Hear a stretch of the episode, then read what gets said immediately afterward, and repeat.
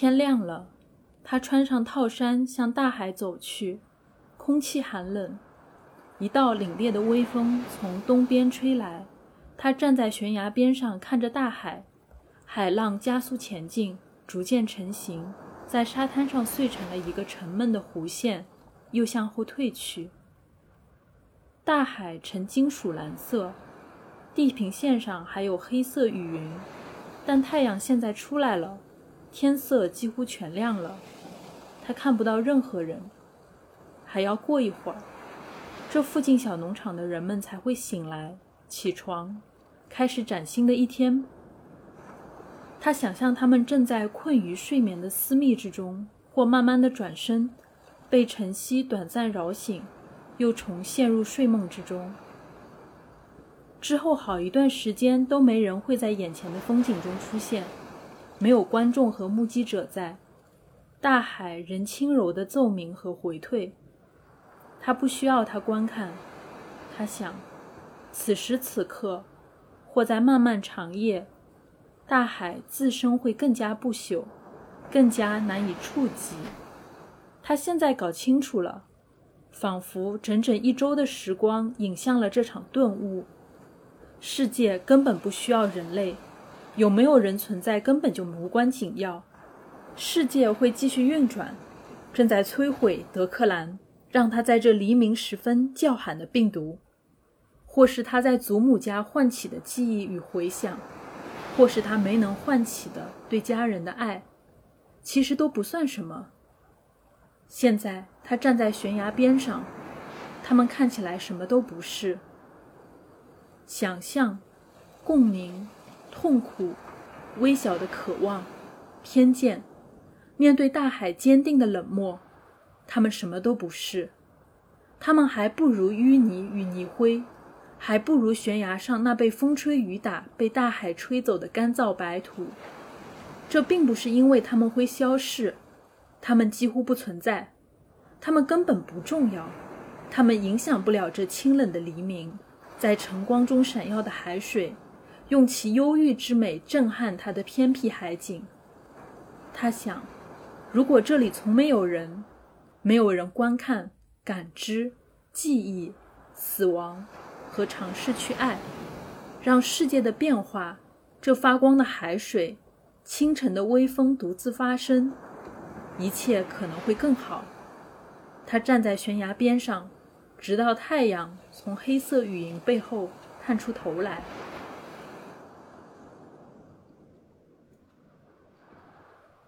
亲爱的听众朋友们，大家好。欢迎来到这一期的《吃人之爱》，我是甘道夫，我是阿卓。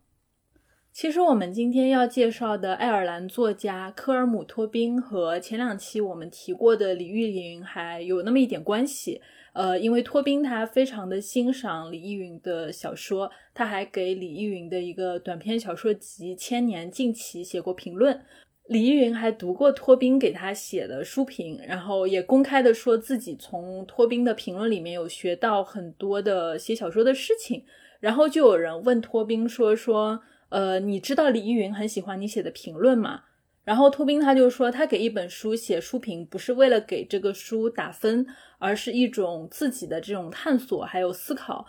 他觉得这件事情对他本人来说是很受用的。那可能说，在这样的一个时刻，呃，知道人和人之间还有这样子很神奇的联系，在我们这样一个当下生活变得支离破碎的时刻，它可能也是一种安慰吧，因为我们依然会在这种很微妙的联系中感受到世界好像依然还是一个整体，语言和文化的连结可能依然没有停止和消散吧。嗯，没错，可能越是像这样的时刻，我们就越需要一些精神的食粮。所以说我最近读了一篇很有意思的文章，他说，当这个艺术把我们带到别的地方去的时候，它到底把我们带到了什么地方？那在这篇文章里边，他介绍说，说很多这种关于人的美学体验的这种理论，它有一个叫做一个 traveling theory，就是说，好像你在看一个艺术品的时候，它会把你带到一个不同的地方。就你觉得这个艺术品是此时此刻在这个物理世界上存在的，但是你的艺术体验好像是来到一个不同的世界。然后我看到那个文章最后的时候，然后他讲到说，哦，那我们这些这种艺术体验有什么作用？那其中一个点就是说，当你的生活很无聊的时候，那他会提醒你这个世界是有多么的丰富多彩，你可以去逃离到一些其他的地方。但是我在读现在的这本书的时候，其实我的体验是整个反过来的。就是一开始的时候，我会觉得我根本就不在乎你们这些人，就是谁生病了，然后谁跟谁是什么，呃，又弟弟，然后又妈妈，就是你们关系，就是你很难在乎这些人他们的日常，因为你的现实就已经比这个艺术要魔幻很多了。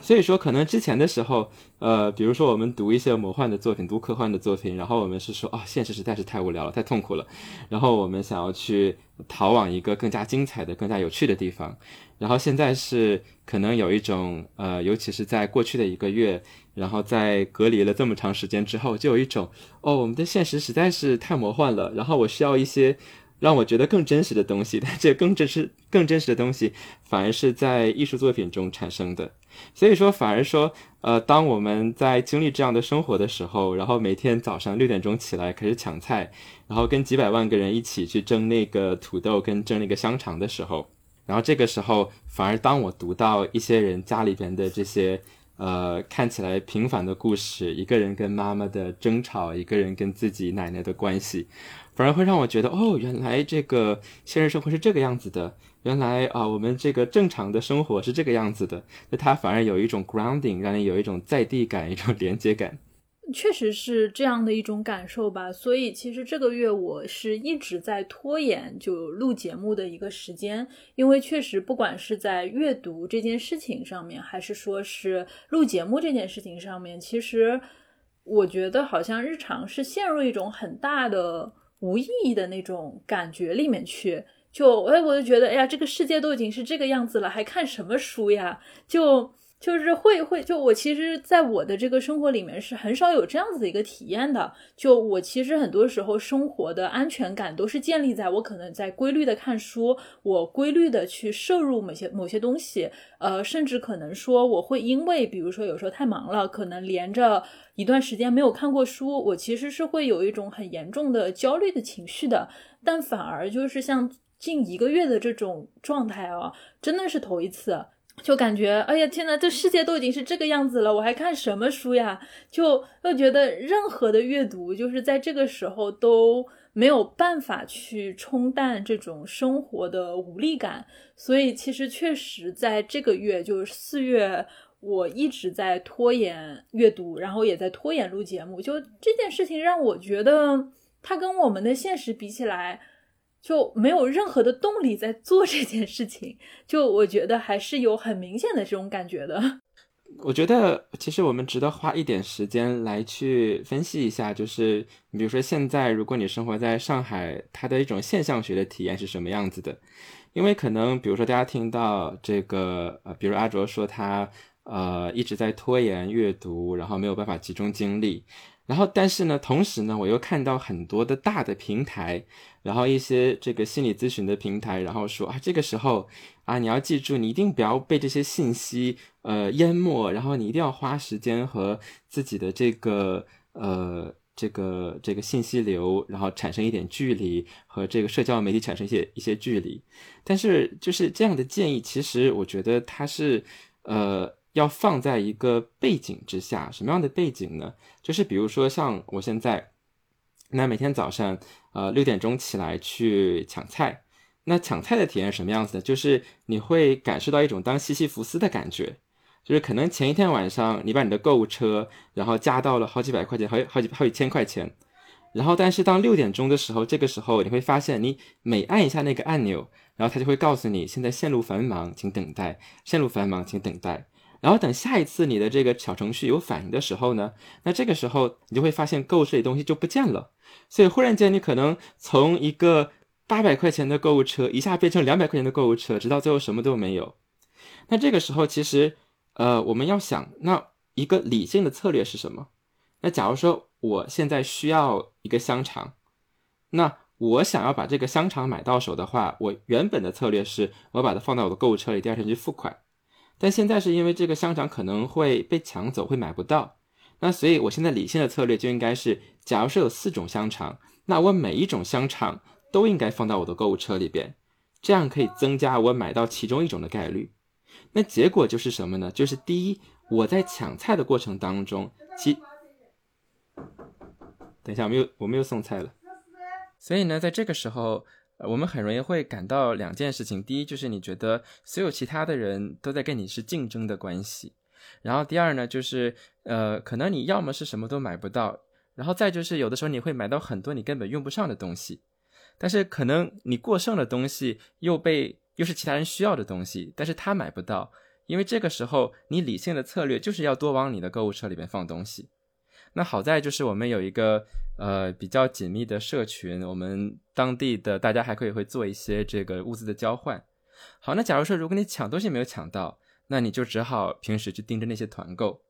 但这个时候团购其实什么时候成团，什么时候不成团，是一个转瞬即逝的事情。那很多团的可能需要满五十单起送，满呃一百单起送，但是我们整个这个老小区，上海的老小区，它不是那种就是封闭式的大小区，所以说我们只有三十个人，我们自己什么都团不到。那这个时候呢，我们就要盯着附近的不同小区，他们在买什么，然后如果你发现你要的东西，要赶紧跟上，因为如果你大呃错过了末班车，你就什么都买不到了。然后再就是平时呢，就。经常会有人敲你的门，然后让你做核酸呐，啊，有的时候你信会给你发物资。那刚才大家可能会感觉，哎，我们是不是剪辑了一下？没错，就是我们是今天晚上十点钟在录音，然后刚刚呢就有人砸门，然后让我来去做抗原。那所以说就是，嗯，在这样的一个体验之下，你是非常难专心的，就是因为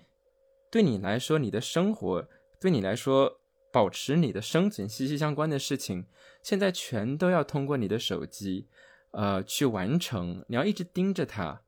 所以它并不是，嗯，像很多平台上建议的那样简单。不是说你说我今天想要有一个呃休息日，然后我什么都不想，不是那样子的。它是一个很难的事情，就是因为我们被放在了这样的一个处境当中。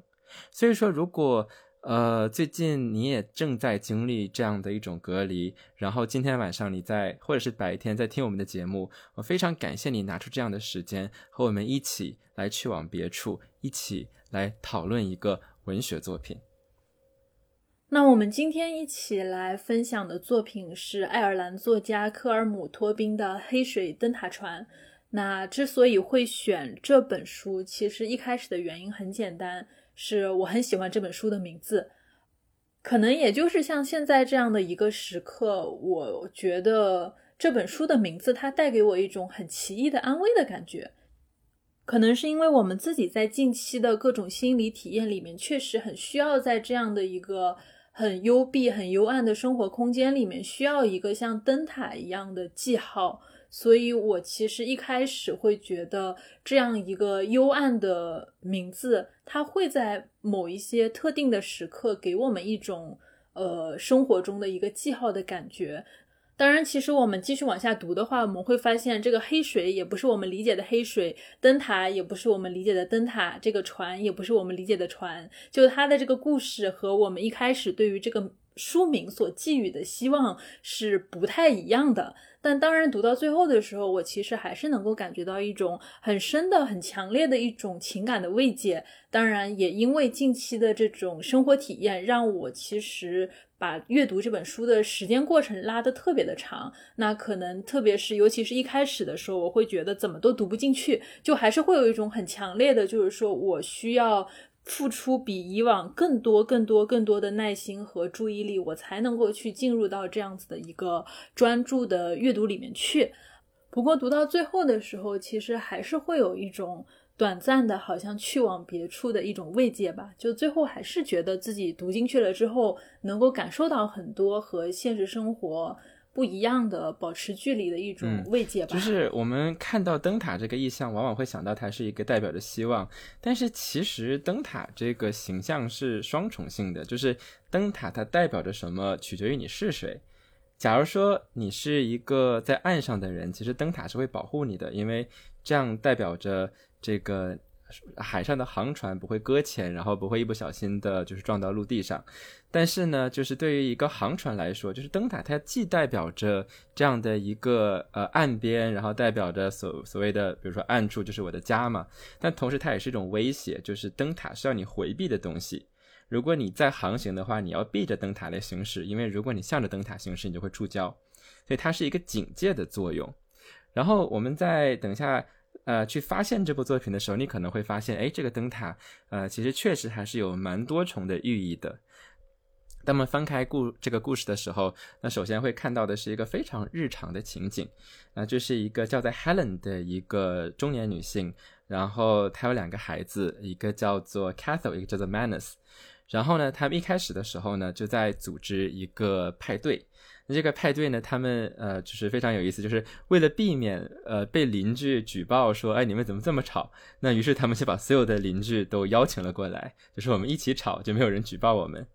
呃，然后在这个过程当中，呃。你会看到一些很日常的对话，比如说这个他的两个呃小男孩之间，哎，一个想要扮演大人，然后一个需要妈妈的这种怀抱，然后同时呢，就是她还有自己的这个丈夫叫做 Hugh，那 Hugh 的形象就是一个呃，可能一个比较典型的好男人的形象吧，就是呃，可能比较可靠，然后也会给这个 Helen 一些安全感，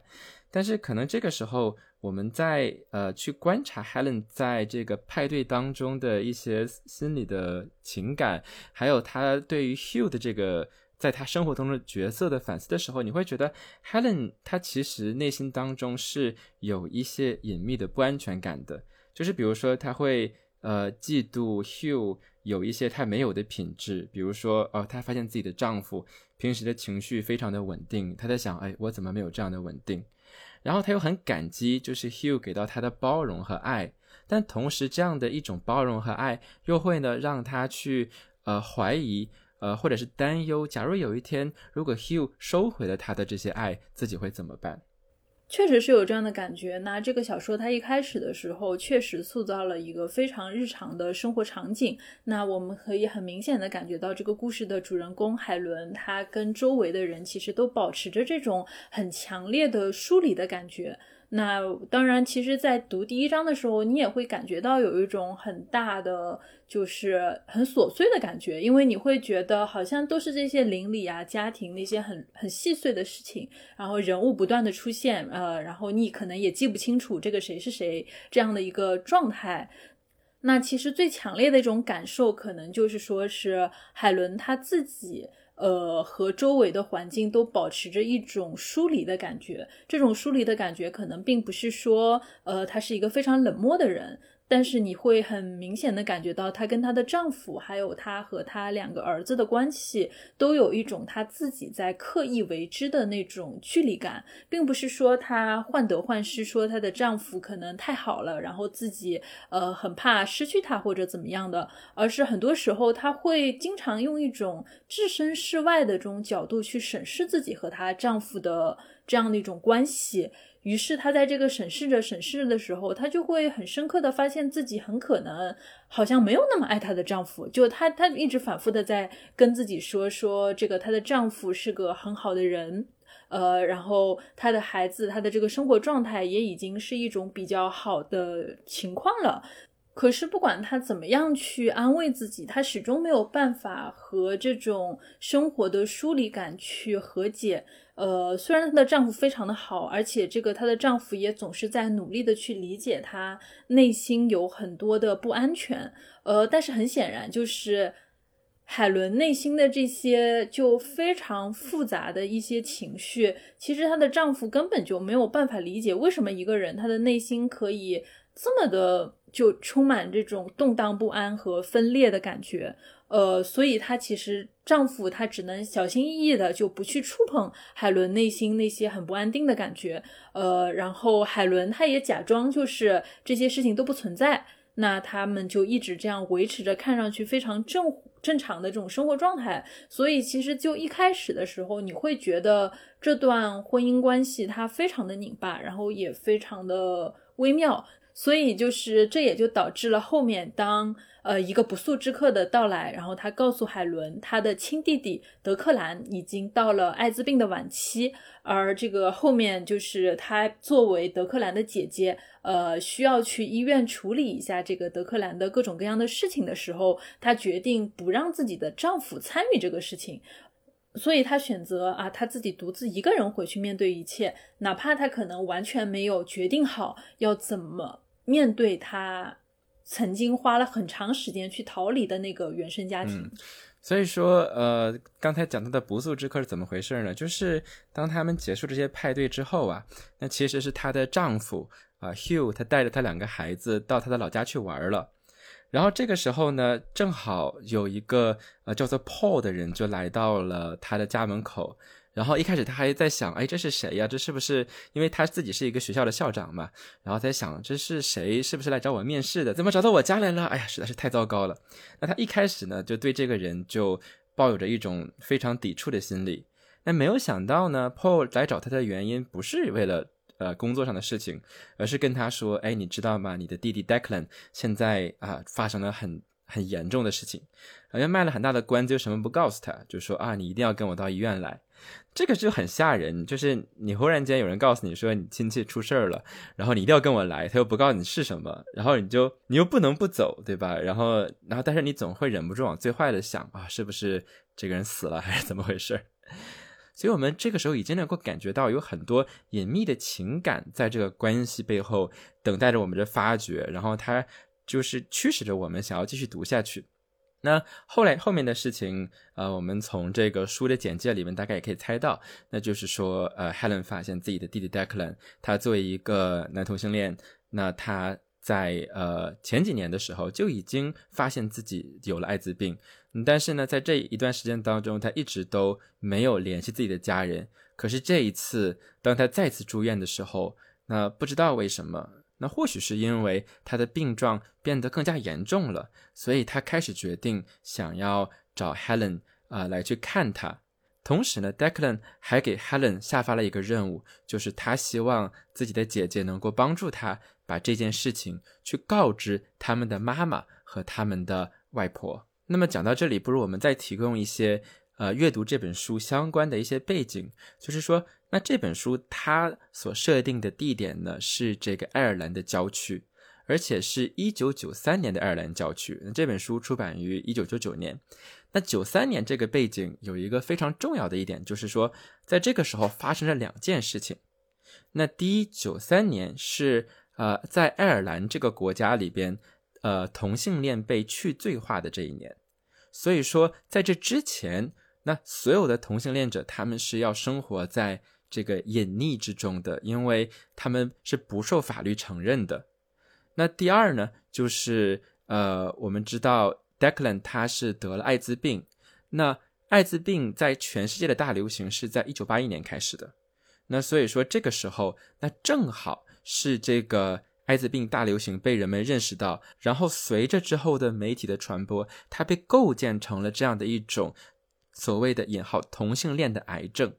那所以在这两个双重的背景下，我们可以想象，就是 Declan，呃，在那个时候想要去做一个呃，不论是出柜的人，还是承认自己是一个艾滋病病人的身份，是有相当的文化背景上的困难的。对，是这样子，没错。所以在这个小说里面，就是他也会出现类似的情节。就一旦别人知道说德克兰他得的是艾滋病，大家立刻就会产生一个对他的这种男同性恋身份的各种各样的联想。说到这里，其实还有一个很有意思的事情，就是呃，这本书的作者托宾他本人其实也是一个男同性恋，而且他自己出柜其实非常早，就是在这个爱尔兰。同性恋还不合法的时候，他其实就已经公然的出柜了自己的同性恋身份。那包括像后面的这个呃爱尔兰他们举行同性婚姻合法化的这样的一个公投上面，他还公开的在那边支持就是同性恋的婚姻。不过话说回来，如果我们继续去读这个《黑水灯塔船》的话，我们会发现，虽然托宾他作为一个男同性恋的身份啊，这样的一个写作者，他去写这样的一个作品，可是故事里的这个。呃，德克兰他其实并不是一个真正意义上的故事上的主角，因为其实他的故事是聚焦在这个海伦和呃海伦的妈妈以及海伦的外婆这三个女性身上的。这也是我觉得呃托宾身上很有趣的一件事情。呃，因为我以前其实经常吐槽，就男性作家他们笔下的女性就写的就各有各。就各有各他们自己这种男性作者意淫的这种槽点，但是托宾真的就非常的神奇，因为他的很多小说其实都是以女性为主角的，呃，但是你去读他写的女性，就基本上不会有什么。就我作为一个女性读者，其实基本上不会感觉到有太多让我觉得不舒服的地方。相反，他写女性是写的很真实，也很某种意义上是很亲切的。就像托宾另外一部可能在国内知名度相对比较高的作品，呃，布鲁克林，因为这部作品在二零一五年的时候，它是被拍成了电影，呃，托宾本人他应该也是参与了这部电影的编剧工作。那这本小说它就是以一个叫做爱丽丝的爱尔兰女孩作为主角，讲了上个世纪五十年代跟着大批的爱尔兰移民来到美国纽约的布鲁克林，呃，去闯荡的一个故事。呃，所以其实它的很多故事都是以女性作为主角，然后从女性的视角去展开人物关系。我会觉得这个就非常的有意思。那那像这个黑水灯塔船里面，德克兰也他确实是一个非常重要的角色。但是你会发现，很多时候托宾他并没有把他的整个视角，或者说把他的大量的一个篇幅放在德克兰身上，更多的他其实是围绕着，就是说德克兰他作为某种导火索，呃，然后借着他的这个事件去观察他周围的女性的这样的一个情感世界，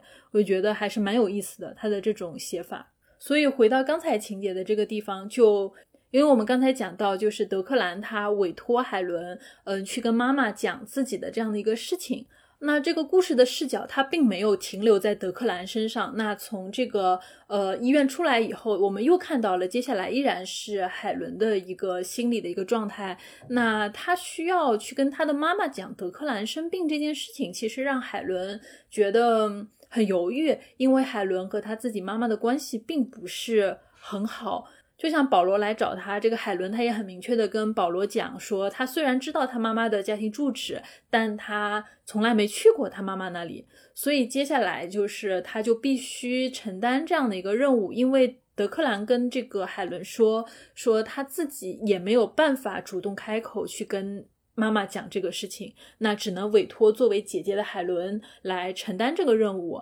那结果海伦自己也不愿意啊。那这个时候海伦他就想了一个方法，说：“那我先去找外婆吧。”啊，他的外外婆名字叫多拉。那他就想，为，我先去找外婆，让外婆作为这个中间人去跟妈妈讲。那这样子的话，他就可以避免就直接跟他妈妈去会面，呃，也避免跟他妈妈直接去沟通这样子一个非常重大的事情。结果没有想到，他去找了外婆，然后在外婆那边住了一个晚上。可是他的外婆多拉依然是说这件事情需要让海伦去说。那这一路上就非常的有趣，海伦就真的没有办法继续拖这个事情了，因为其实德克兰的病情真的已经非常非常的严重了，已经是艾滋病的这个晚期了，就他的整个身体的免疫功能就已经。基本上已经属于一种崩坏的状态，随时都会发生感染，然后呃出现不可挽回的后果。所以海伦她只能去开车去找她妈妈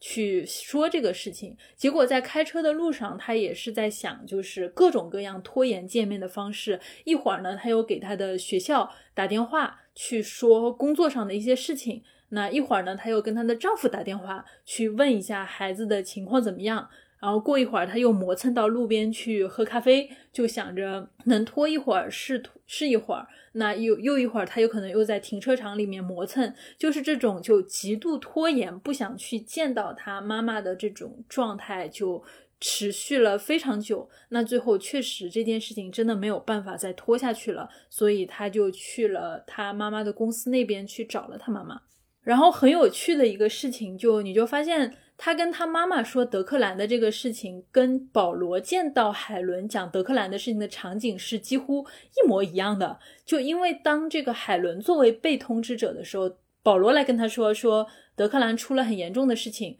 德克兰在医院，他有很重大的事情，就你一定要去看他。但是这个他就是不说德克兰到底出了什么事儿，所以海伦就很着急要去看。结果他妈妈也是一样，就海伦他去跟他妈妈讲的时候，出现了跟保罗一模一样的情况，就说德克兰出事了，德克兰在医院，德克兰生了很重的病，然后他妈妈就一直问德克兰到底怎么了，然后海伦他就是无论如何都说不出我的弟弟得了艾滋病这样的一个事情，说你去医院就知道了。这个场景真的就非常有趣，你就感觉到这个在前两章这个。发生的这个事情，到了后两章变换了一个角色，然后相同的对话再次上演了，就你就感觉这个确实非常的读起来还蛮好玩的。然后这里边呢，其实又有很多蹊跷的地方，就是那他为什么不想找他妈妈，对吧？为什么他直接去找了他的外婆，然后睡了一晚才找他妈妈？就是因为他跟他妈妈已经十几年没有见面了。然后这个时候你就会很奇怪，诶，为什么一个人可以跟自己的妈妈断绝联系这么长时间？然后同时呢，他妈妈跟 Declan 的关系也很奇怪，就是他妈妈根本就不知道自己的儿子是同性恋，更不用说得艾滋病了。然后所以说，但是因为在那个时候，呃，正处在这个艾滋病的全球大流行阶段，那所以说，呃，其实呃，这个 Declan 的妈妈，呃，第一是看到了 Paul 在场，然后第二呢是听到这个疾病，所以他也有他的这个猜疑。但是等他到了医院之后，呃，去试图跟这个当地的这个护士啊，或者是咨询师来去澄清这件事情的时候，你会发现，就是呃，在那一代的人里边，他去描述一个人的性身份是很困难的一件事情。那所以说，他不会问说，哦，这个你是什么时候知道你的弟弟是同性恋的啊？这样，他他会说，呃，你的弟弟什么时候是有那样的朋友的？就是指的是 Paul，因为他误以为 Paul 是这个 Declan 的爱人，但其实不是，所以这个就就很呃很尴尬嘛。然后，但是他也呃这个 Lily，也就是 Helen 的妈妈，她也不得不接受这件事情。下面发生的事情呢，却呃非常的戏剧性，就是因为呃 Declan 他其实是要出院了，然后呢，就是他有几天可以休息的时间，那他想要找一个。这个呃，让自己快乐的地方，然后去度过接下来的几天。那所以说，他选择的地方是什么呢？就是他们外婆的家。那他外婆家其实是一个很大的房子，然后在一个海滩边上。我们刚才提到的这个海岸啊、沙滩呐、水塔呀，都在这个外婆这里。然后所以说，他们就想，我们他说我我想要住到外婆那里去。那这个时候，你想他姐姐他妈妈一听到，哎呀，我的弟弟，我的儿子发生了这么重要的事情，我肯定要陪着他，所以所有人就不得不一起去住到这个 Helen 的外婆 Dora 的家里。所以我们再整理一下，就是现在发生了什么事情？就是首先 Helen 不想见自己的妈妈 Lily，然后你会发现 Lily 也不想见她的妈妈 Dora。然后结果呢？所有人又不得不在同样的一个房子里边，然后生活几天。但同时呢，更有趣的是什么呢？就是你会发现，呃，等他们到了外婆家的时候，然后他们发现，哎，Declan 在跟 Paul 讲他们家的地址，说，哎，你要怎么过来，怎么过来，然后说你把这件事告诉 Larry。然后结果他发现，就是不只是他们一家人不得不这么多年之后重新在一起，还要拉上两个外人。然后所以说，呃，Paul 和 Larry 呢是这个 Declan 的朋友，这两个人就有点鹏鹏和丁满的感觉。就是 Paul 呢是一个很呃沉、很很沉稳、很冷静，这个 Larry 呢就是一个很搞笑的一个一个角色，就是总是想要去讲笑话来活跃气氛。然后所以说，Declan 就把他的这两个朋友叫到了自己家里边来。所以，呃，现在呢，就是我们想有几个不想在一起的人不得不在一起。同时，呃，这上一辈的人，妈妈和和外婆根本就对同性恋的概念不熟悉，因为我们讲到这是九三年，九三年同性恋这件事情刚刚被去罪化，就人们才刚刚知道哦，这个事情是不是犯法的。然后你不得不开始，本来你觉得自己家里面一个都没有，现在你觉得哦，我又要跟三个同性恋生活在一起。而且很搞笑的一个事情就是刚才我们讲到的这个呃海伦的妈妈这个莉莉和她的外婆多拉，他们其实都是对同性恋这个事情就讳莫如深的那种状态，所以导致他们内心都在猜说，哎，这个保罗和这个拉里这两个人他是不是德克兰的男朋友？就，但他们又不能直接问说，哎，你们是不是情侣的关系？而且为什么会是三个人呢？就就感觉就是他的这个，就就你就很明显的能够感觉到，就他的这个妈妈和外婆处于时刻处于要崩溃的状态，特别是他的外婆，就是说，哎，你们进来那个。不要让我们邻居看见，我们这个地方很小的，就发生什么事情，邻居就全都知道了，就是那种 就很特别特别微妙的这种状态，就六个人就这样生活在一起。那这里边邻居的态度也非常的有趣，就是其实我们在这里边能够感受到在当时社会里边的一种这种 heteronormativity，就是异性恋规范性。为什么呢？就是呃，他们这个呃，就 Dora 外婆有很多的这种非常八卦的邻居，然后他们看到 Paul 过来之后，然后看到 Declan 过来，然后就跟他说：“哎，Declan，你这个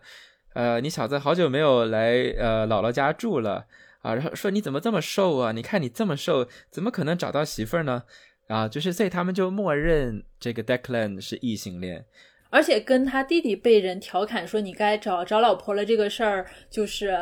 同时发生的事情是他们误以为这个保罗是。呃，海伦的丈夫，因为他们知道这个海伦结婚了，但其实啊，这里又是另外一个很奇怪的点，就是大家从来没有人见过海伦的丈夫，所以他们一看到就是保罗这样的一个啊，村里谁都没见过的一个男的出现了，他们就觉得保罗应该是海伦的丈夫。结果当他们提这件事情的时候，这个海伦和他的这个妈妈、外婆，大家也没有否认这件事情，就既不是啊，既没有认同，然后也没有否认，就不然的话，你也没有办法解。也是家里怎么会突然出现好几个男的，就这样的事情，所以他们选择了就是不管外人怎么用这种最合情合理的异性恋的模式去猜测出现在家里的这些男人和这些家里的女人的关系，呃，他们既不肯定也不否定，就是用默认的方式想要把这件事情快速的糊弄过去。那所以。故事讲到现在，其实我们就有两个核心的疑团等待解决。那第一呢，就是 Paul、Larry、Declan 这些人他们的关系是什么样子的？第二呢，就是说这三代的呃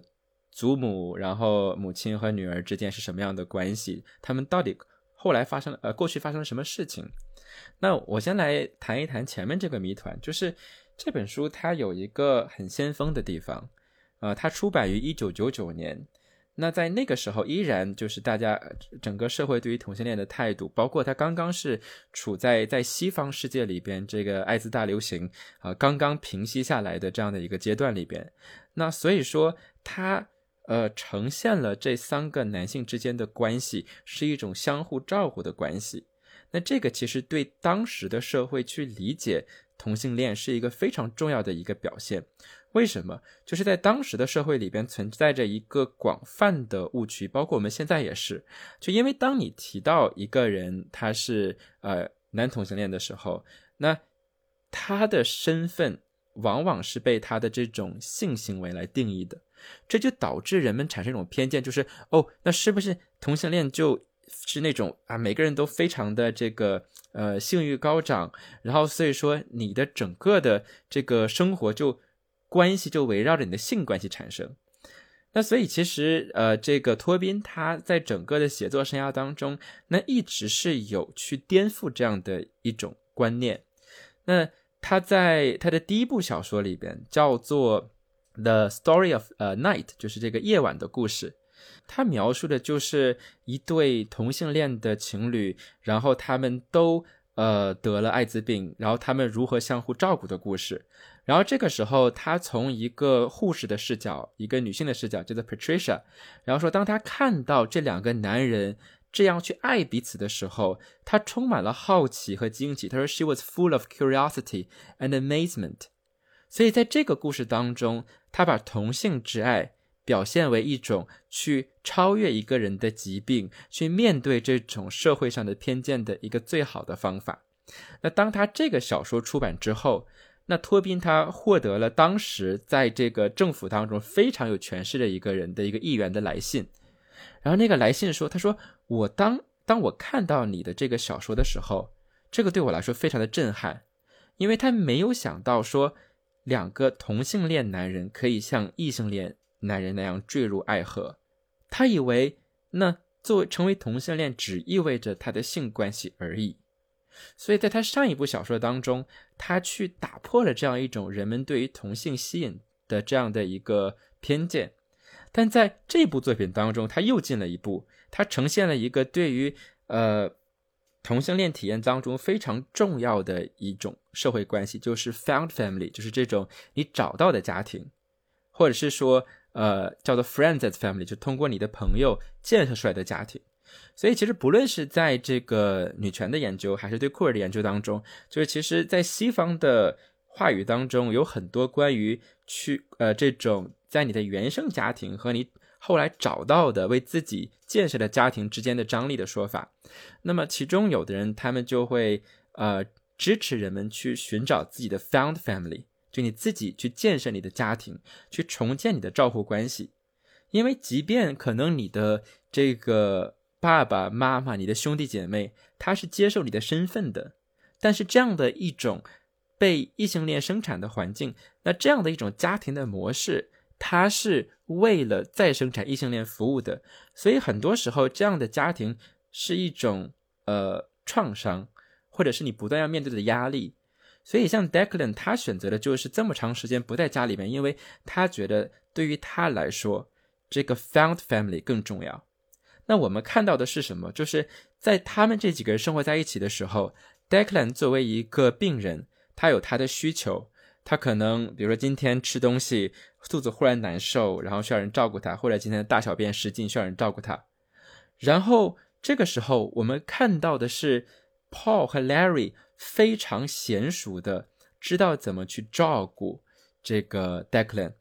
而反而是 Lily，然后这个 Helen 这些他的亲戚并不知道怎么去帮助他，所以。呃，我们看到的是这样的一种相互支持、相互照顾的关系，但它同时也打破了一种性别角色的观念，就是我们往往认为照护的职责是属于女性的。然后，如果你是当成一个护工，就为什么，比如说今天我们一个人是当是一个男性当护士，就要强调是男护士，因为背后存在的一种认识就是，哦，好像照护这样的一个职责是一个非常女性化的事情。可是，在这篇这个作品当中，我们看到的是，恰恰是 Declan 那些身边的朋友，那些他选择去建立连接的那些人，他们为他提供这样的帮助，帮呃，为他提供这样的支持，而这样的一种支持的关系，反而是他原有的家庭不能够给到他的，而他同时挑战了一种好像是不是只有女性才能够把照顾这件事情做好的，呃，这样的一个一个印象。那么，在这个故事的另外一边，其实这个家庭的另外三代的这个女性，她对于同性恋的这个态度也是截然不同的。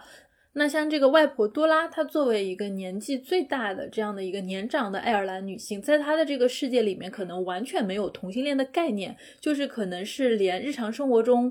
听到这个概念都觉得是一个特别遥远的事情，所以当这个事情发生在他身边的时候，他是惊慌失措的，呃，避而不谈的，甚至是当周围的邻居可能就是可能会在邻居中间引发一些猜想的时候，他是想办法，就是我要把这件事情挡起来，不要让其他人知道，啊，他可能会让我们家蒙羞，就是这样的一种态度。而对于这个海伦的妈妈莉莉来说，她是很愤怒的，你可以很明显的看到，就是。莉莉，她是非常的愤怒的。那但是德克兰他已经病得这么重了，又是他很心爱的儿子，他不能对德克兰发火，他只能在德克兰最需要帮助的时候，呃，努力的去照顾他，尽自己的努力，虽然并不专业，但还是很努力的去照顾他的这个。很快就要死去的儿子，但是面对另外两个疑似是他儿子情人的这个男性，你就会发现莉莉的态度是非常尖锐的，就是他说话非常的直接，然后经常对这两个人发火，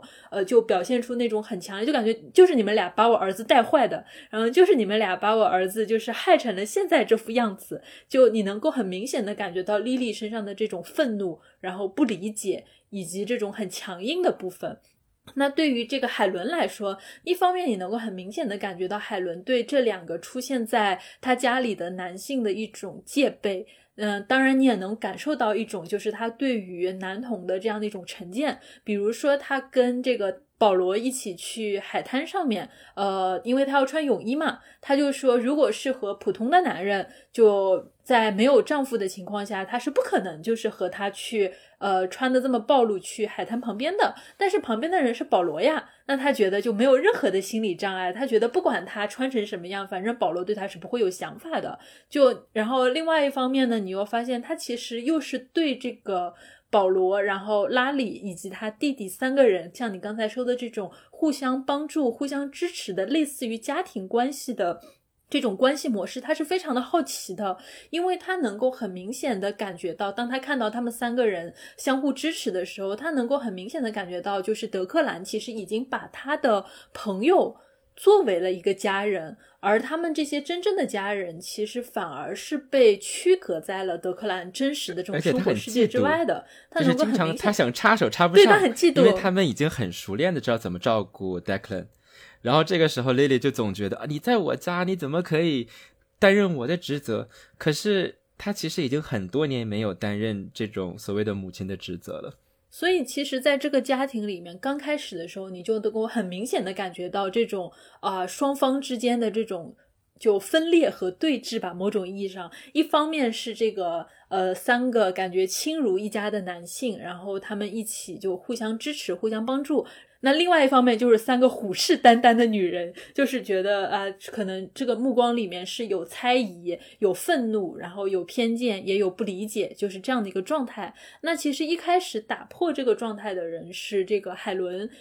因为其实这个小说的环境描写是非常有意思的，呃，他们所在的这个多拉家其实是在一个爱尔兰的这种海滩边上。那像这种爱尔兰，因为它本身也是一个呃海岛嘛，周围其实有非常多的这样的一个呃连绵不断的这种峭壁，还有呃海海浪。而这个他这个外婆家所在的这个位置，刚好是一个悬崖峭，就是就是在一个悬崖上面一个还蛮陡峭的一个位置，所以你能够很明显的感觉到六个人他们好像就是被被扔到了一个像是荒岛这样一个闭塞的地方，所以他们不可能就一直处于一种非常分裂的状态生活，所以你会发现大家日常生活中还是会发生非常多的一个。呃，交谈。那么，当交谈发生的时候，大家可能自然而然的就会开始讲起自己的事情。呃，那很显然，我们刚才讲到的那个就是特别特别搞怪的那个拉里，就他其实扮演了一个让这个他们家呃三个女性大惊失色的一个角色。因为当她谈起自己的恋爱经历的时候，她就说起了自己曾经的男朋友，她就说起了自己的男朋友。呃，然后你会发现她的这个。就是和男性交往的这个状态就特别的混乱。他说他邻居家有四个男孩儿，然后这四个男孩儿就是不知道怎么的，好像似乎都有那个呃同性恋的这样的一个倾向。所以呢，他挨个儿跟这四个兄弟就交往了一遍。然后你就可以想见，在这样的一个环境下面，在这样的一个保守的氛围里面，这个海伦、莉莉还有多拉听到这样的故事，内心觉得多惊悚。在那个晚上，其实是一个蛮重要的夜晚，就是其实每个人都开始慢慢的打开自己，呃，当然除了奶奶 Dora 之外，就是就 Dora 还是呃努力 努力的去听，然后呃，但是别人也知道，就 Dora 其实听得很煎熬。那 Larry 讲自己的故事之后呢，Paul 就讲了他的故事，呃，Paul 的经历其实可能跟很多。呃，小的时候，然后没有出柜的同性恋者是有很像的，就是他小的时候呢，会因为他这种呃所谓的女子气，然后被人欺负。那直到有一次他交换的时候，他的寝室里边来了一个法国人，这个法国人叫做冯斯瓦，这个他就意识到，哎，其实冯斯瓦跟他也是一个很有相互吸引的关系。那这个时候，呃，他们就慢慢去建立起了这样的一种情愫，然后也。去帮助彼此克服来自同学的这种调侃啊、戏谑啊、戏笑欺负啊，然后在过去的几年里边，那一直呢去这样子的去呃联系，呃，然后因为毕竟他们不在一个国家嘛，所以他们试图去寻找每一个方法去呃见到彼此和彼此在一起。那直到冯苏瓦的父亲，然后有一次呃是因为意外去世了之后，然后这个时候呃本来他们的关系是很有安全感的，然后但是冯苏啊就开始觉得，就因为他失去了一个很关心他的人。然后，所以他开始不确定，他很怕是像失去自己的自己的爸爸一样失去 Paul，然后于是他就可能不断的需要 Paul 去，呃，去反复的去强调、去承认、去告诉他他是爱他的。然后直到后来，比如说 Paul 在工作的时候，然后冯苏瓦也要过来去看他，然后这个时候 Paul 就觉得忍无可忍，就因为压力真的很大。那所以说他们。他想说：“那好，我我要让你有安全感，我要告诉你，我是爱你的，你不用担心。”于是呢，他们就呃想要去结婚。那所以一开始他他们想要找的是一个这种一个仪式来认可他们的爱。然后结果他们找到了一个，他们是在比利时啊找到了一个神父。那这个神父不光是说啊，我可以给你见证你们的爱，我还想要给你们一个婚礼。那于是他们就这样，在一个神父的见证下，然后成为了呃真正意义上的这个彼此的伴侣，在一个婚姻上的伴侣。那这本书呢是非常前卫的，因为它出版于九九年，讲的是九三年的故事。可是世界上第一个让同性婚姻合法化的国家就是爱尔兰，但这个事情到二零一五年的时候才发生。所以说，我们想。就是在那个时候，能够有这样的一种同性关系，然后被婚姻认可，是多么难得的一件事情。然后，但这件事情，这个情节本身，它其实也是带有着一种呃非常积极的意味，就是它会告诉大家，这个同性关系，像我们刚刚讲的，不只是基于性行为，它是和就它是一种爱，它和别的爱是没有区别的。所以人们可以在这种爱当中产生这种呃对彼此的承诺，有关心，他们愿意呃为这种承诺，然后去把它变成一种契约，生活在一起。所以在这样的一个描述当中，就我们可以看到他在试图把同性恋的形象去纳入到人们对于这种婚姻的理解当中。而且，其实我当时在读到这个保罗和他的那个法国的爱人，就是中文翻译是翻译成弗朗索瓦之间的这个爱情故事的时候，就他们的这一段爱情，真的是我在这个故事里面我读到的就很难得的，让我觉得不那么压抑的一个片段吧。就因为其实整本书读下来，你会发现每个人其实都处于一种情感的困局当中，然后你就基本上每个人都是一种被困死了的那种。处于一种比较僵硬的状态，呃，反而是这个保罗和他的那个爱人弗朗索瓦的故事，其实让我觉得读到了一种很很完美的一种爱的一种状态。但是必须也要看到，就是说这个爱它其实是有很多很多的理想化的成分的。因为在这个保罗和弗朗索瓦关系的一个非常重要的一个转折点，就是当弗朗索瓦他处于一个情绪崩溃的状态，因为这个时候他其实已经是很难在两个人的这种关系里面去维持一种平衡的状态，他必须要通过一种让人觉得。很困扰的这种不断的去索取，然后索要证明的方式来，呃，确立自己的安全感的时候，他其实就像你刚才说的，让这个保罗觉得非常非常的负担，因为这个时候其实弗朗索瓦已经是处于一种非常崩溃，然后你也能够感觉到这段关系已经是处于一种即将要崩坏的状态了，因为你继续在这个状态里面拖下去，其实对于双方来说都是一种非常巨大的情感消耗，对于弗朗。索瓦来说，他也会在不停的去确认你到底爱不爱我，你必须要你证明爱我，然后你要呃怎么样怎么样证明，然后你会发现，而且这个证明是没有尽头的，他会不停的去查岗，然后甚至会在他工作的时候突然出现在他工作的场景里面去干扰到他。而对于这个保罗来说，他也发现就是说我们的沟通方式是完全无效的，所以他其实已经想过他需要跟弗朗索瓦分开，他们其实已经是。到了这样的一个情况的，但是偏偏是在这个时候，保罗他做了一个很重大的决定，就你能够看到，可能在一般的情感关系里面，不管是在同性恋还是异性恋里面，几乎你都是无法看到的这样的一个情况。他他决定要去跟这个排除万难，要跟弗朗索瓦结婚。给他最终的这样的一种安全感，所以其实我会觉得这样的一个处理方式，一方面它确实非常的美好，然后让我们看到了一种就是你可以为了你的另一半的爱人，哪怕就是你不知道你们的未来会是什么样子的，因为你并不知道结婚之后这会不会又是另外一场无穷无尽的消耗，就以及包括你在心力交瘁的情况下，你依然愿意从你爱人的角度。去思考他需要什么东西，然后去呃去选择用婚姻的方式给对方一个最坚实的证明。我其实是觉得他的这个做法是非常非常的。理想化的，但是我们也必须要看到，在保罗讲的这个故事里面，他其实是有德克兰的这个影子的，因为他们都是朋友。他们在国外的时候，其实德克兰跟他们也是一起的。那跟这个保罗还有弗朗索瓦两个人始终处于一对一的这种很忠贞、很亲密，然后也很节制的这种爱情关系，完全不一样的是，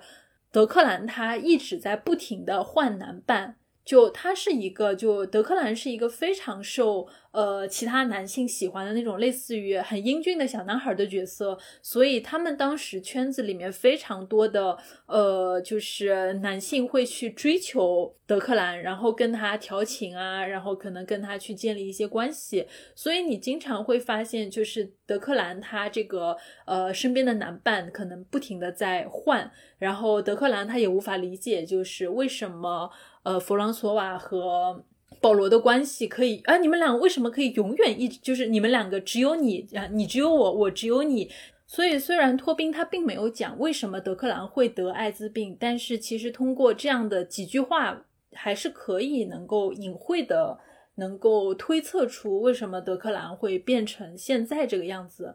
那有意思的地方，可能恰恰就是在这里。它其实向我们展现的，就也是呃男童这样的一个群体的多样性，并不是说因为你是男童，所以你就一定是呃生活可能非常混乱，然后以性关系为唯一指向的这种状态。他们中间可能有的人会像德克兰一样，去因为一些可能相对来说比较混乱的关系，惹上一些问题。但是在这个群体里面，也依然是有像保罗这样的人，他可以为他呃内心真正的爱人呃奋不顾身去做这样的一很大的努力，去为两个人争取一个更加坚定的未来吧。那在这部作品当中，对 Declan 的描写其实是很有争议的，就是因为呃在当时的语境之下，其实你会发现，就是这样的一个描写，它其实。使用着或者激发了人们当时对于艾滋病作为一种所谓的同性恋癌症的一种说法，然后所以说，呃，在这个时候，那比如说，当你看到，就是当你听到 Declan 这个角色得了艾滋病的时候，这个时候你脑子里想到了什么？就是你会不会本能的去想这个人的生活方式是什么样子的？你会不会想，是不是因为他和很多人做爱，所以？他得了艾滋病，然后这个时候这个情节证实了这件事情哦，他的确是很受欢迎。那这个时候，那会不会在比如说有些呃朋友的脑海当中就会觉得，哎，那是不是这个跟 Declan 自己的生活选择有关系？这是不是他的一种责任？所以这个时候，我觉得是很值得我们去对比的。就是假如说，当我们看到一个人得了癌症，我们觉得这个这个人他一定就是受害者。就比如说他的生活方式里边充满了各种各样的这个糟糕的事情，比如说他啊一直抽烟也不锻炼，然后吃很多呃油很高的东西，然后后来他得了癌症，我们依然会同情他，依然会觉得他是受害者。可是当我们对艾滋病去面对这样的一个事情的时候，我们首先想到的就是生活方式，然后这个生活方式往往夹杂着道德判断，所以对于这样的一个描写来说，其实呃。就是大家的态度会是不一样的，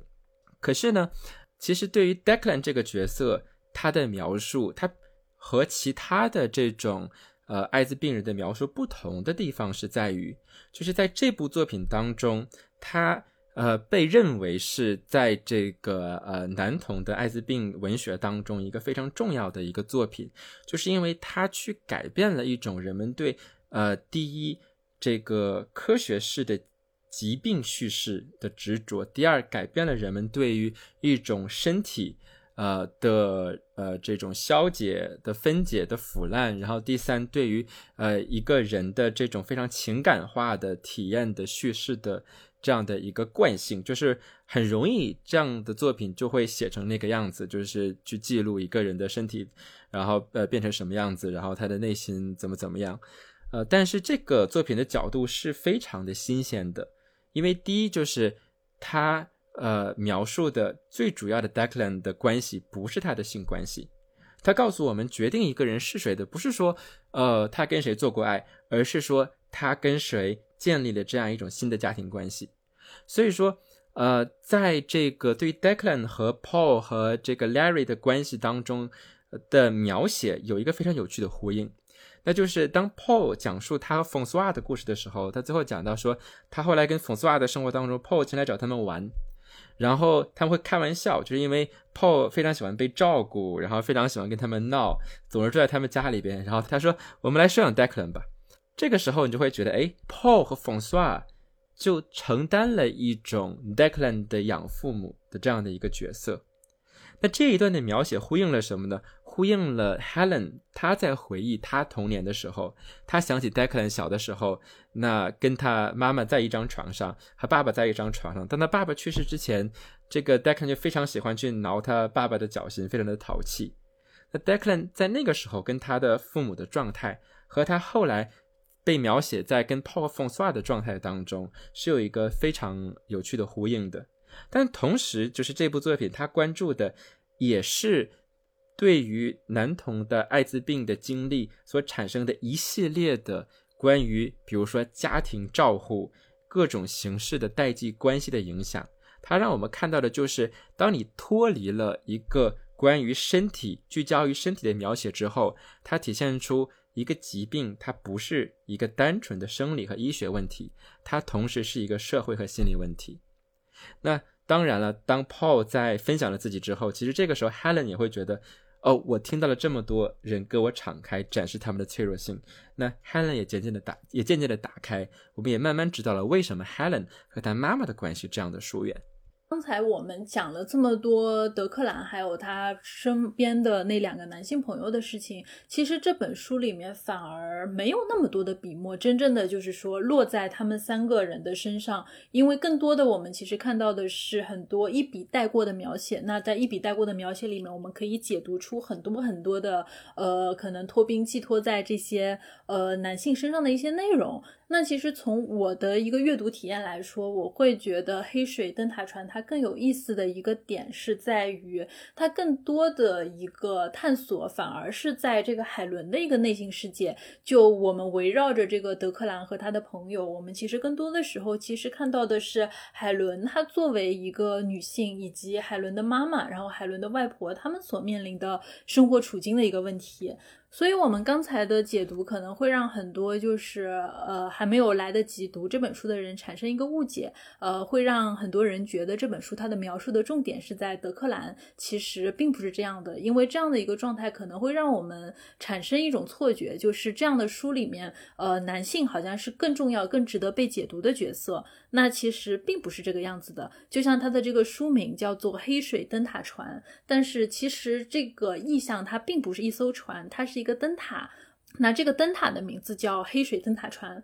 但是很奇怪的事情是，就是在他这个外婆所在的这个镇子上，其实一般情况下，一个地方它一个海岸，它其实只需要一个灯塔。呃，但是在他外婆的这个地方，其实是有两个灯塔的。一个灯塔叫做这个塔斯克灯塔，那这个灯塔它其实相对来说比这个黑水灯塔船要更加的坚固，然后也要更加的这个呃，就更加的明亮。而这个黑水灯塔船，它相比于这个塔斯卡尔灯塔来说，它显得要更加的脆弱。而随着现在这样的一个呃爱尔兰这样的一个时代的变迁，科技也变得越来越进步了，那可能就是他们的海边也没有像以前有那么多的航船，所以就是这个地方也觉得他们不需要那么多的一个灯塔了。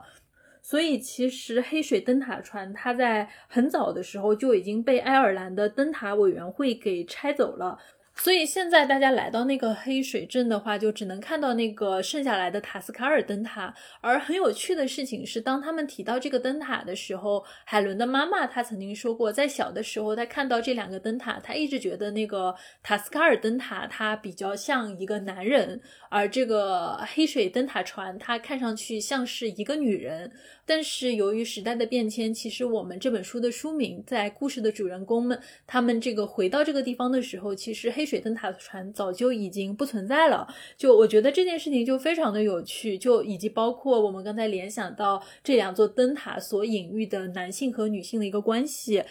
所以这这也是一个很有意思的一个事情，就象征着女性的那个灯塔，它其实已经从这个我们能够看到的地方已经被移除了。而这本小说它恰恰想要描写的就是，呃，这个黑水镇上的这三个啊，这三代的女性，她们这样的一个生活特点。嗯，没错，就是我们会看到，呃，她的妈妈 Lily，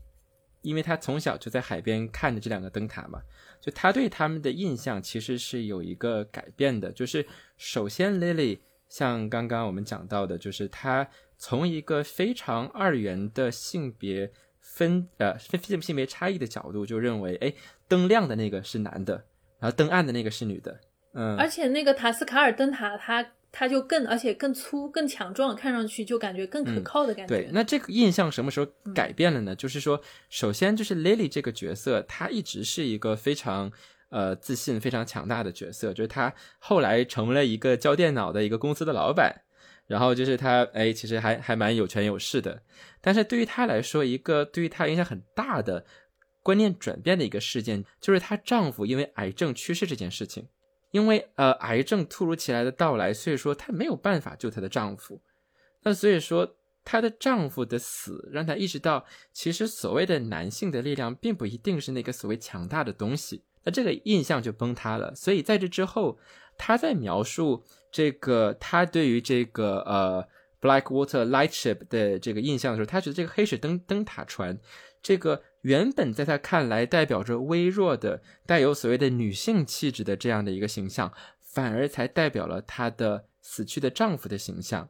因为他认为那是一一艘能够让家庭聚在一起的船，所以他呃把这种思念变成了这样的一个原本被他寄托为一个女性的形象，所以你会发现，就是在这里边，这种性别角色它的符号的意义是非常流动的。但这个时候也就讲到这个非常重要的事件，也就是 Helen 的爸爸的死对这个家庭到底带来了什么样的影响？嗯，哎，你说到他这个爸爸死的时候，其实刚好也触及了黑水灯塔船一个特别有意思的一个点，就是这其实是一本就严格意义上这是一本没有直男真正在场的一个小说，就因为他其实你你仔细去看他这个小说里的男性角色，他其实没有一个。主要的男性角色，他是真正的这种父权制意义上的男性。就故事里的三个女主人公，然后海伦、海伦的妈妈莉莉，还有海伦的外婆多拉，以及故事里的另外三个男性角色德克兰、保罗还有拉里，这这三个都是男同性恋。而这个海伦的丈夫啊，他其实虽然还活着，然后也是个还不错的人，但其实从故事的开头到结尾，这个丈夫其实从来没就因为这个海伦的态度，她的丈夫其实从来没有涉足过黑水村。然后像这个海伦的爸爸，也就是莉莉的丈夫，其实很早就已经死掉了。呃，而且其实对于他生前的这些回忆也没什么，就基本上这个爸爸出场的情况，就是要么就是正在重病中，要么就是。已经死掉了，就是这样的一种状态。而至于她外婆的这个丈夫，就好像连名字也没怎么出现过，基本上就是也是很早就已经人就已经没了。就所以这个故事就很有趣。就你读完了之后，发现这种父权制意义上的这种直男，就这里面其实没有这样的一个角色出现的。就所有的故事的展开，其实都是以一种我觉得，我觉得是一种非常柔软，然后非常细腻的意义上的这种人他们之间所发生的一个故事。那当然，我们回到刚才讲到的，就是海伦的父亲去世的这样的一个事件。实际上，正是因为这个事件，让海伦和他母亲的关系彻底崩坏了。呃，因为就是当时事情发生的时候，呃，莉莉她知道自己的丈夫得了重病，所以她要把她的丈夫送去都柏林治病。那那个时候，莉莉她考虑到的一个事情就是，她丈夫既然要去治病，那小孩就是。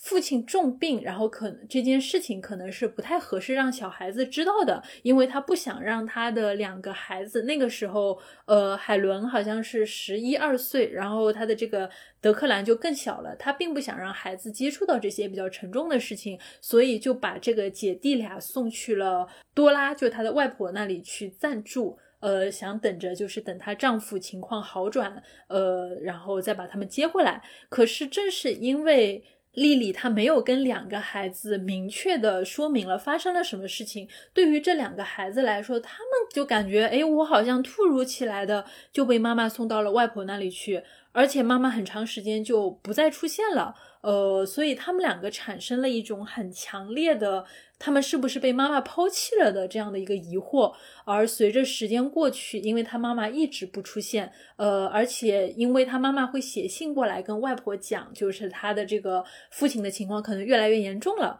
呃，但是这些信他们也认为是不合适让小孩子看到的，所以就是导致了。姐弟俩都认为他们已经被抛弃了，就被抛弃在外婆这里了，产生了一种非常呃强烈的一种心理上的一个阴影。那从母亲的这个角度来说，事情这样子发展下去，呃，他们爸爸的病情也没有好转，甚至是突如其来的癌症就恶化了，然后他的父亲非常迅速的就死去了。但是在这件事情上，就丽丽她依然没有觉得这件事情是能够跟孩子开诚布公的去坦白的，所以她依然选择了回避这件事情。那这样的一个行为，直接导致的后果就是。两个孩子，他们猝不及防的在很长的一段时间里面沉浸在一种自己被爸爸妈妈抛弃的恐惧里面，然后当这种恐惧一直蔓延到了极点的时候，他们得知了自己父亲的死讯，呃，然后他们的整个对于情感关系，然后他们内心的这种。呃，状态就产生了非常大的一个创伤性的体验，但是在这个事情上，海伦跟德克兰的体验是完全不一样的。因为从海伦的一个角度来说，他能够很明显的感觉到莉莉对于他和德克兰的区别对待。呃，当然从他妈妈的角度来说，他是觉得。呃，因为海伦她是姐姐，然后感觉看上去也更乖，而这个德克兰从小到大就是一个淘气不省心、看上去比较幼稚的这种小孩儿，所以妈妈其实自然而然的会把更多的关爱给了德克兰，反而就是相比于这个看上去让人觉得比较放心，然后比较乖巧的这样的一个大女儿，丽丽反而忽视了很多，就是。呃，海伦的内心感受，所以其实爸爸去世这件事情，虽然同时对这个海伦和德克兰产生了心理阴影，但明显这件事情对海伦的这种伤害是更大的。嗯，这个时候其实我们也可以看到一些非常交叉性的议题，就是因为。呃，在这个家庭当中，他依然是一个非常重男轻女的一个角一个设置，就是因为其实 Declan 你就感觉到他就玩世不恭，想干嘛干嘛，但是 Helen 的生活是被设计的，就是呃，当他成年的时候，他发现，呃，哦，原来自己的妈妈和自己的姥姥已经给我找好了工作，找工作干嘛？就是你要回到家里边来帮我养老，就是他已经。把这样的一个照护的角色赋予了自己的女儿身上，但这个角色是没有赋予 Declan 的。Declan 那个时候在在那个电影院里边当检票员，然后特别特别的开心。然后所以说，其实在这个里边，我们看到的另外一个视角就是说，为什么 Paul 和 Larry 这些角色很重要，就是因为你会看到，呃，其实所谓的照护的角色、照护的责任，它其实跟你某种什么性别的特质是没有关系的。当一个人在一个自己的亲密关系当中找到了你的家庭，然后即便你是男性，你依然可以非常完美的去完成你的照护的责任。然后，但是如果呃你不够了解一个人，那即便你是他的亲人，你也没有办法去照顾他。但同时，当你去把这样的一种照护的责任不平等的给到，比如说你的呃女性的后代和男性的后代的时候，那其实他带来的结果往往是就是一种疏远，因为谁也不想让自己的人生就这样被别人决定。而且，其实小说对于海伦所遭遇的事情，其实是有着非常具体的描写的。就它其实并不是一个简简单单的说不公平这样的一个存在。因为当海伦她后面讲到自己在大学里的经历的时候，我那段读的真的是胸闷气短。就因为那个时候，其实海伦她已经到都柏林去读大学了，某种意义上，她其实已经远离了让她觉得非常伤痛的原生家庭。但是这个时候，他并没有因为他来到了都柏林，在都柏林读大学，就过上了这样的一种更加自由，然后也更加独立的生活。因为每一年的暑假，他都会被他的这个。外婆就叫回去去干活儿，因为那个时候他外婆其实开了一个旅馆，然后里面住了一些乱七八糟的人，而旅馆里面就有很多的杂活、脏活是需要人去做的。那那个时候海伦就被赋予了，就你要去每一年的暑假，你需要去外婆那里去帮工，呃，在那间破破烂烂的旅馆里面做一些最粗、最笨，然后最脏的活，去维持他们这个家里的一个经济收入。而且这样的情形是一直持续到了这个海伦就是读大学之后的好几年，因为后来海伦其实已经谈恋爱了，而那个时候的暑假其实有一个非常好的机会，就是她当时的男朋友，也就是后来成为了她呃丈夫的那个 Hugh，他邀请就是海伦跟他一起去美国，呃，那其实是一件特别好的事情，因为在当时的爱尔兰看来就是。本来就是有很多的爱尔兰移民，他会在那个时候选择去美国。就美国对于当时就相对来说比较贫穷和落后的爱尔兰来说，其实确实也是一个非常具有吸引力的这样的一个地方。就你如果暑假能够去美国去玩的话，呃，是一件对你的一个不管是履历也好啊，经历来说啊，都是一件非常非常重大的事情。那海伦她其实已经能够跟当时是他恋人的这个，嗯。这个 Hugh 约好，就大家就一批爱尔兰的学生就一起去美国，呃，过暑假。但是这个时候，他的母亲和外婆依然用一种就是啊，就近乎道德绑架，然后以及这种死缠烂打、软磨硬泡的方式，把这个。海伦拖回了她这个外婆在小镇上那个破破烂烂的旅馆去做帮佣，然后她度过了灰头土脸，然后各种就很糟心的这样的一个暑假。与此同时，她的当时的男朋友和其他人都在美国，也因为这个关系，海伦其实感受到了很强烈的一种自卑感。就她，嗯，在这个事情之后，就她的这个呃当时的男朋友 Hugh 就跟他保持距离，回来之后，两个人自然而然的就呃。感情就淡了下来，所以其实那个暑假看似好像只是说，呃，海伦她因为自己是个女性，被她的呃妈妈和外婆拖回去干活儿，但实际上对于她来说，她失去了她当时非常重要的爱情，呃，失去了她。某种意义上的一种尊严，也失去了他这种就是去美国这样的一个美好的憧憬。就对于海伦来说，其实他的世界观都崩坏了。那与此同时，你刚才讲到他弟弟好像看上去也是在勤工俭学啊，在电影院这个干售票员，好像也是在干活啊。可是这个时候，其实德克兰就非常的自由，因为他可以一边赚这个钱，钱也自己花，然后自由自在的吊儿郎当的到处玩耍，就能够很明显的感受到就是。是海伦在这个事情上，她所承受到的这种，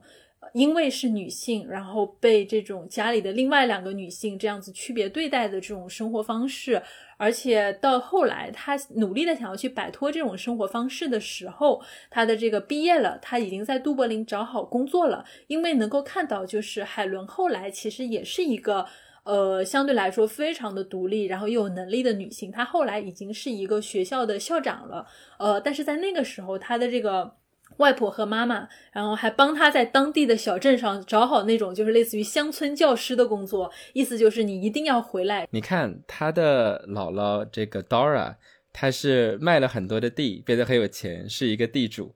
然后呢，他他的妈妈是个商人，然后因为他教人卖电脑，自己开了个公司，很有钱。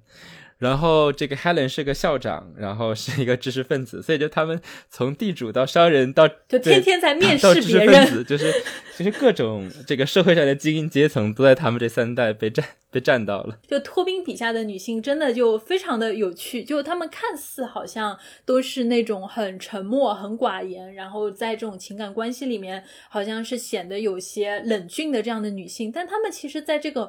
就是在这个社会上的这种生活状态都非常的呃成功和这种。某种意义上也是对于他们的这种社会生活是非常自信和强大的。就但是在这个时候，其实你也能感受到他们依然面临着自己的创伤。那对于这个海伦来说，他其实在自己刚开始选择工作的时候，他的妈妈和这个外婆就道德绑架他，就帮他在乡镇上找好了这种乡村老师的工作。你不回去，然后他的这个妈妈和外婆就一哭二闹三上吊，就就基本上就是去都柏林缠他，就一定要就又是道德绑架，又是怎么样的逼他去。所以，其实你完全可以想象，为什么在此之后，海伦会那么决绝的就要跟他的这个母亲，要跟他的这个外婆去划清界限？因为其实你能够看到，在这样的一个背后，就是那种。爱尔兰非常传统的那种对于性别的刻板要求，它其实以这样的一种家庭的最传统的家庭方式，依然在女性身上施加着影响力和伤害。虽然在海伦、多拉还有莉莉他们的这种相对来说比较成功的人生背后，我们能够看到的是一个独立自主的女性，但是你会发现每个人的背后其实都有着这种最隐秘的，然后女性所背负的创伤和痛苦。所以，其实，在这个意义上，我会认为托宾他的一个写作，其实是真正的有看到爱尔兰的女性她在这种历史的生活、现实的生活中所面临的困境，而且她也有真正的意识到，就是说，在这样的一个。传统的就是充满保守气质的这样的一个爱尔兰的家庭生活里面，当你成为一个男性的时候，你确确实实会享受着，无形中会享受着很多的特权。所以，其实你会看到，在海伦这样一个成长的过程里面，那她作为姐姐，德克兰作为弟弟，这样子的一个，你可以看到德克兰作为家里的男性成员，其实从小到大一直享受着。更多的关爱以及更多的呵护，人更多的特权，只不过因为德克兰他是因为他是男童的这样的一个身份，导致他可能更多的就是没有办法在这个。传统的这样的一个性别的角色里面找到自己的位置，那不断的处于一种被边缘化的一种，甚至某种意义上，他对于家庭的逃离。所以德克兰他对于这个他们这种家庭的逃离和海伦的逃离是状态是完全不一样的。海伦是因为她所她的女性身份所遭遇到的各种各样的伤害，然后以及各种各样童年的这种阴影，导致她必须要跟她的原生家庭保持关系，以及她。必须包括他后来去结婚的时候，他甚至都没有让他的妈妈、让他外婆来参加过婚礼，他也没有让，就他后来生了孩子之后，他也没有让他的这个丈夫和儿子们跟他的母亲这边的人见过面，因为他觉得他想要维持目前的自己的这样一种比较稳定的婚姻生活，自己这样一种比较稳定的情感状态，他就必须跟自己的原生家庭去保持距离，因为当他发现自己越接近自己的原生家庭，他自己去爱人的能力就会越减少，因为他曾经在这个家庭里受过那么多的伤害，呃，导致他可能在很大意义上其实是失去了这种爱人的能力和勇气的。所以，如果他想要维持自己现在的这种家庭的一个稳定，他就必须要去。切割这样的一种痛苦，而德克兰对于这个家庭的逃离，其实很大意义上是因为他没有办法对他的母亲、对他的外婆开口坦诚自己这样一个男童的身份，所以他只能选择以一种就是远离的这种方式去追求自己的生活。所以你会看到，哪怕同样都是逃离，女性的逃离和这种男性，然后或者说男童的逃离，也是完全不一样的这种状态。当然，我们讲了那么多，可能会产生一个误解，就是觉得海伦的妈妈就是一个不近人情的女强人，然后在这个自己丈夫去世以后，漠视自己孩子这样的一个女性形象。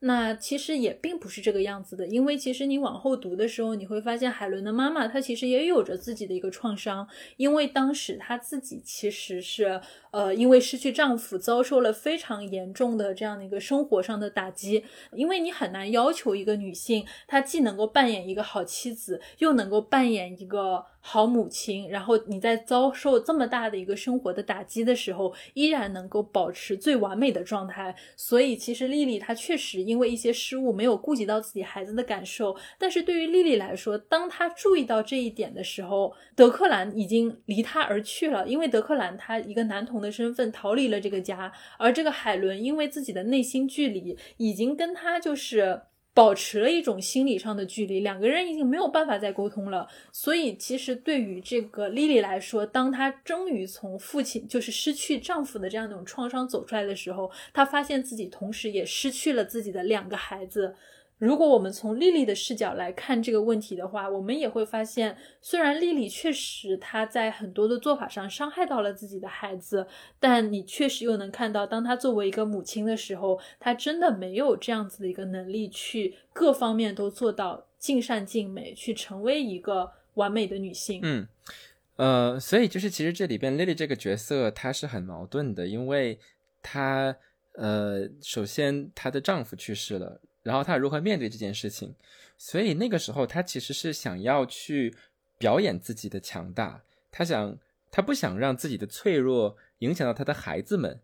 可是这种强大，这种把自己的包裹，又让孩子们觉得是漠不关心，是一种距离。然后，可是这样的一种，我们可以说是误会，或者是这种视角的不同，从来都没有机会被沟被沟通。那于是他就。持续的发酵造成了这样十几年的这样的一种家庭的距离。可是我们再去分析这部作品当中所呈现的，不论是性别关系还是对于同性恋的描写，呃，我们要非常清晰的记住，就是这本书在它出版的时候去读，和现在去读，我们去解析的方式是完全不一样的。因为在一九九九年的时候，我们刚才讲到，就是。正好是这个在西方世界里边，这个艾滋的大流行，呃，刚刚开始得到控制，然后人们刚刚开始有药吃，然后这个时候，呃，但是很多的偏见依然存在，所以这本书里边对于一个同性恋家庭的描述，还有对于艾滋病人的照护的描写是很前卫的。托宾在这部作品当中呈现的是当时非常少见的一种。景象就是，当你的家庭接受了同性恋身份之后，我们如何一起作为一个单位，然后去帮助彼此，去治、去疗愈彼此，去化解之前的分呃分歧，然后一起去支持一个人，不论这个人是你的朋友还是你的血缘关系的这个连接的对象。但是这样的情景在当时是非常理想化的，所以如果你是在九九年看这个作品，你看到的是一个非常非常 progressive。的一个描述，今天我们再看这样的描述，我们觉得嗯很正常，这种事情可以想要去发生，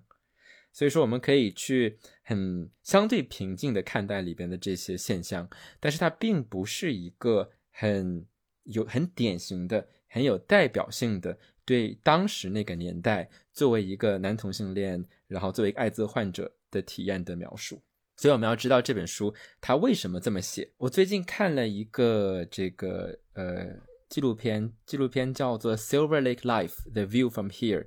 呃，中文翻译叫做《银色之恋》。呃，这个电影呢是呃一也是一九九三年呃这个放出来的。然后它呢是呃两个男同性恋者，然后他们都得了艾滋病。那他们用这个自己的镜头去记录了自己呃生前最后的时光。然后直到最后，其中一个人去世，然后他们请一个朋友帮助他去记录最后一个人，呃，留下的那个人他最后的时光。呃，这个纪录片就很，呃，你可以说真实，甚至是残忍，毫无保留的记录了当时他们的爱，他们的关系。呃，而且这部呃纪录片在电影研究当中有着一个特殊的意义，就是一个它是最早去呈现尸体，就是非常直面的去呈现尸体的一个作品之一。所以说，如果你想要去看的话，我想要提醒大家，这不是一个容易看的呃纪录片。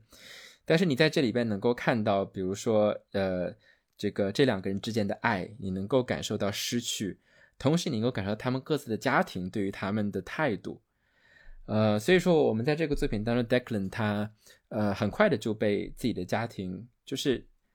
至少他没有说被自己的家人觉得说啊，你这个这个孩子怎么走上了邪路，我就不要你了。那可是其实现实生活当中很多人是这个样子的。然后这个电影呃纪录片最打动我的部分就是当其中一个伴侣去世的时候，另一个另外一个人对着他的骨瘦如柴的尸体唱 You Are My Sunshine，然后那一个。时刻真的让我非常的心碎，但是他真的很很人类，又很动人，让你会感觉到，不论你是什么什么背景，你相信什么，你都会被这种爱和他有失去的这种痛心和所打动。嗯，我们为什么今天来聊这个作品，就是因为其实呃，它和我们今天的生活非常的相关。我在。去年的时候参加了一个 talk，那这个 talk 是呃 Richard Berkowitz 呃他给的一个 talk。Richard Berkowitz 是谁？他是美国的一个呃，他首先呃后来是一个记者，然后呃一开始的时候他是一个性工作者，他是一个 SM 的工作者，所以他在这个 talk 里边讲了一句话，一开始的时候跟我们讲，因为我们知道在美国啊。这个呃，政府对新冠真的是啊，非常的不作为，跟我们很不一样。那所以说，很多人都很很很生气。然后他跟我们说说，呃，你觉得就是全世界一个大流行发生，然后你被这些呃这个掌权的人抛弃，他们不作为，不去帮助你，然后你如果得病了，你的身份还要面对各种各样的偏见，你觉得这是一个很新鲜的事情吗？因为对于我们这些男同性恋者来说，这是我们很久以前就经历过的事情。在一九八一年的时候，呃，人们就已经开始发现，在美国艾滋病的流行。可是，直到了一九八五年的时候，当时的总统啊，应该是里根，才第一次在媒体上提到艾滋病。等到八七年的时候，他才对这个大流行做出了讲话。到了今天，呃，已经。在全世界，艾滋病大流行了四十多年，已经有六千多万人因为它失去了生命。可是你会发现，很多时候我们会缺少这样一种对艾滋病大流行的记忆。那一方面，当然它是一个可能在西方更明显的事情，呃，但同样也是因为，就是它所影响的人，并不一定是每个人。它同样会影响异性恋者，它同样会影响吸毒的人，但是它更，呃，它更多的影响着那些同性恋的生活的人。那所以说，呃，Richard Berkowitz 他做了什么？就是我们今天真的很多，我们面对疫情的方式，我们今天讨论的语言，都是从当时人们面对艾滋病大流行的方式得来的。比如说，今天我们说验血，然后呃抽管，我们如何去这个保护采样的人员？然后我们这些呃生物样品的保护的方式从哪里来？最早的这些 CDC 的 guideline 就是从我们对抗这个艾滋病大流行的时候开始的。而 Richard Berkowitz 他的工作就是他跟他的医生还有一个歌手，他们三个人一起去向政府倡议说，我们现在需要的是倡议。Safe sex，安全的性行为。那为什么呃美国政府那么晚才开始行动？就是因为当时他们觉得哦，我们的社会好不容易来到了一个很开放的状态。如果这个时候哦，我们开始告诉大家，呃，你你你要少少去呃释放自己的这种性欲，然后少过这样的生活，那呃我们就走向了保守啊。我们不想让这个呃人们觉得我们在诱情。这个时候。所以很多的时候是因为这样的原因，就是没有及时的产生人们对艾滋病的关注，所以说他们当时就写了一本书，就是如何在疫情期间做爱，然后之后他们提出了最早的 safe sex，就是安全性行为的 guideline。所以说，今天我们其实每个人当在进行性教育的时候啊，都会很本能的，就是比如说，我们知道你使用避孕套，然后你使用安全套是一个，就像你开车应该系安全带一样，很习惯的事情。但这样的一个观念从哪里来？它是从当时呃人们在和呃这个呃这个艾滋病做斗争的时候产生的。所以说，历史它总是以一种。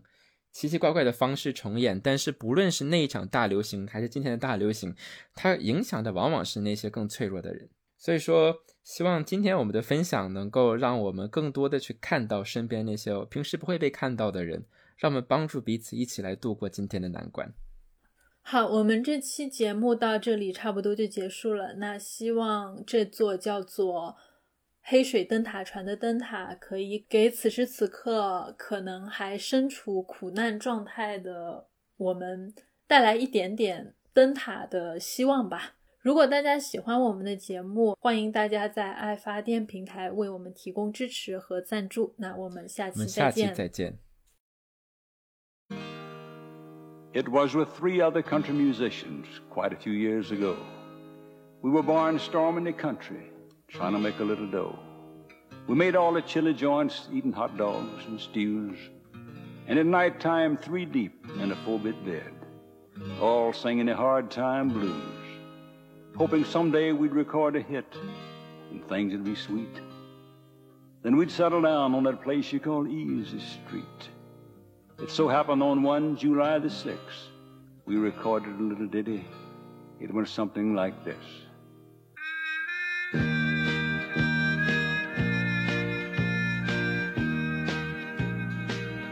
the other night, dear, as I lay I dreamed I held you in my arms. When I